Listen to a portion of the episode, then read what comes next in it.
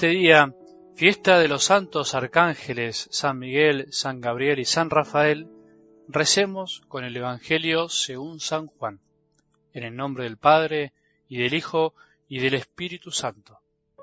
Al ver llegar a Natanael, Jesús dijo, Este es un verdadero israelita, un hombre sin doblez. ¿De dónde me conoces? le preguntó Natanael.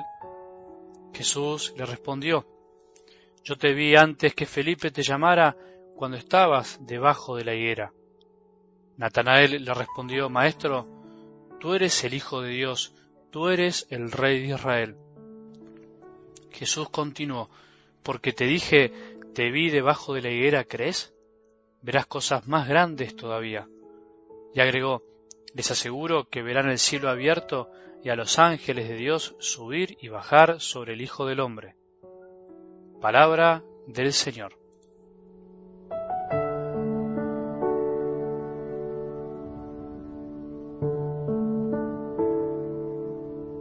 Hoy, más que nada, mi deseo es que aprendamos un poco más sobre esta fiesta de San Miguel, San Gabriel y San Rafael, los arcángeles más importantes en la historia de toda la Iglesia, en realidad de los únicos que se conoce su nombre tanto en el Antiguo como en el Nuevo Testamento.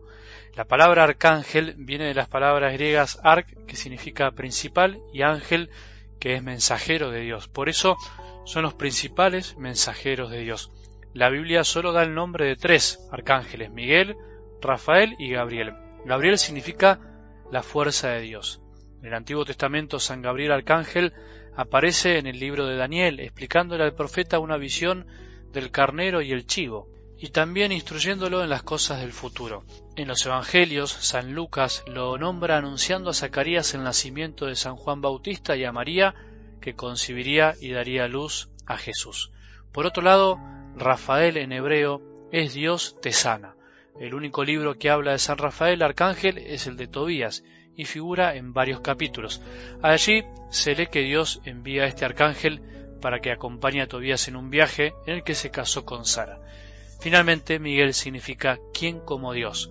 El nombre del arcángel Miguel viene del hebreo Mijael, que significa quien como Dios, y que según la tradición fue el grito de guerra en defensa de los derechos de Dios cuando Lucifer se opuso a los planes de salvación y de amor de nuestro Padre Dios. La Iglesia siempre tuvo una gran devoción al Arcángel San Miguel, especialmente para pedirle que nos libre de los ataques del demonio, de los malos espíritus. Pero también en algo del Evangelio de hoy, más allá del diálogo tan lindo con Natanael, Jesús dice una cosa muy importante. Verán cosas más grandes todavía. Verán el cielo abierto y a los ángeles de Dios subir y bajar sobre el Hijo del Hombre. Es Jesús quien claramente habla de la presencia de los ángeles, de estos seres espirituales invisibles que están presentes en nuestra vida, pero que por supuesto no podemos verlos con nuestros ojos. Nuestra fe nos enseña que hay un mundo invisible que supera todo lo que podemos imaginar.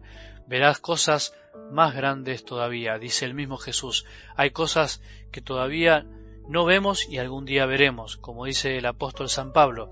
Nosotros anunciamos, como dice la Escritura, lo que nadie vio ni oyó y ni siquiera pudo pensar, aquello que Dios preparó para los que lo aman.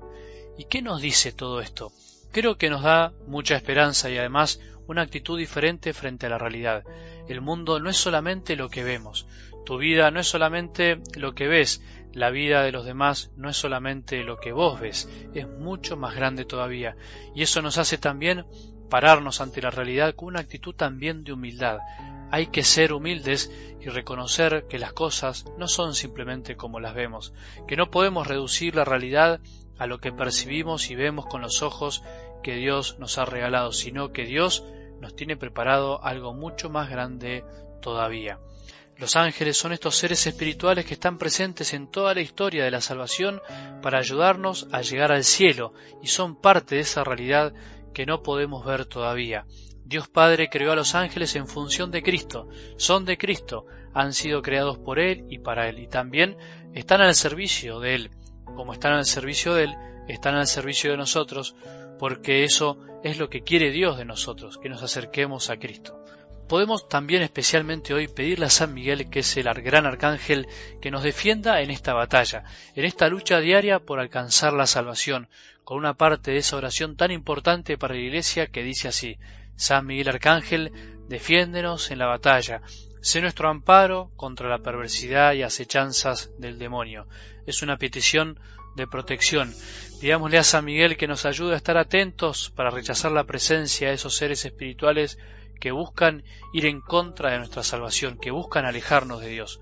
Por favor, San Miguel, defendenos en la batalla, defendenos siempre. Ojalá que la fiesta de los santos arcángeles nos ayude a percibir y a pararnos frente a la realidad de una manera más humilde y más confiada, sabiendo que todo está en las manos de Dios y que siempre estamos protegidos por Él y sus mensajeros.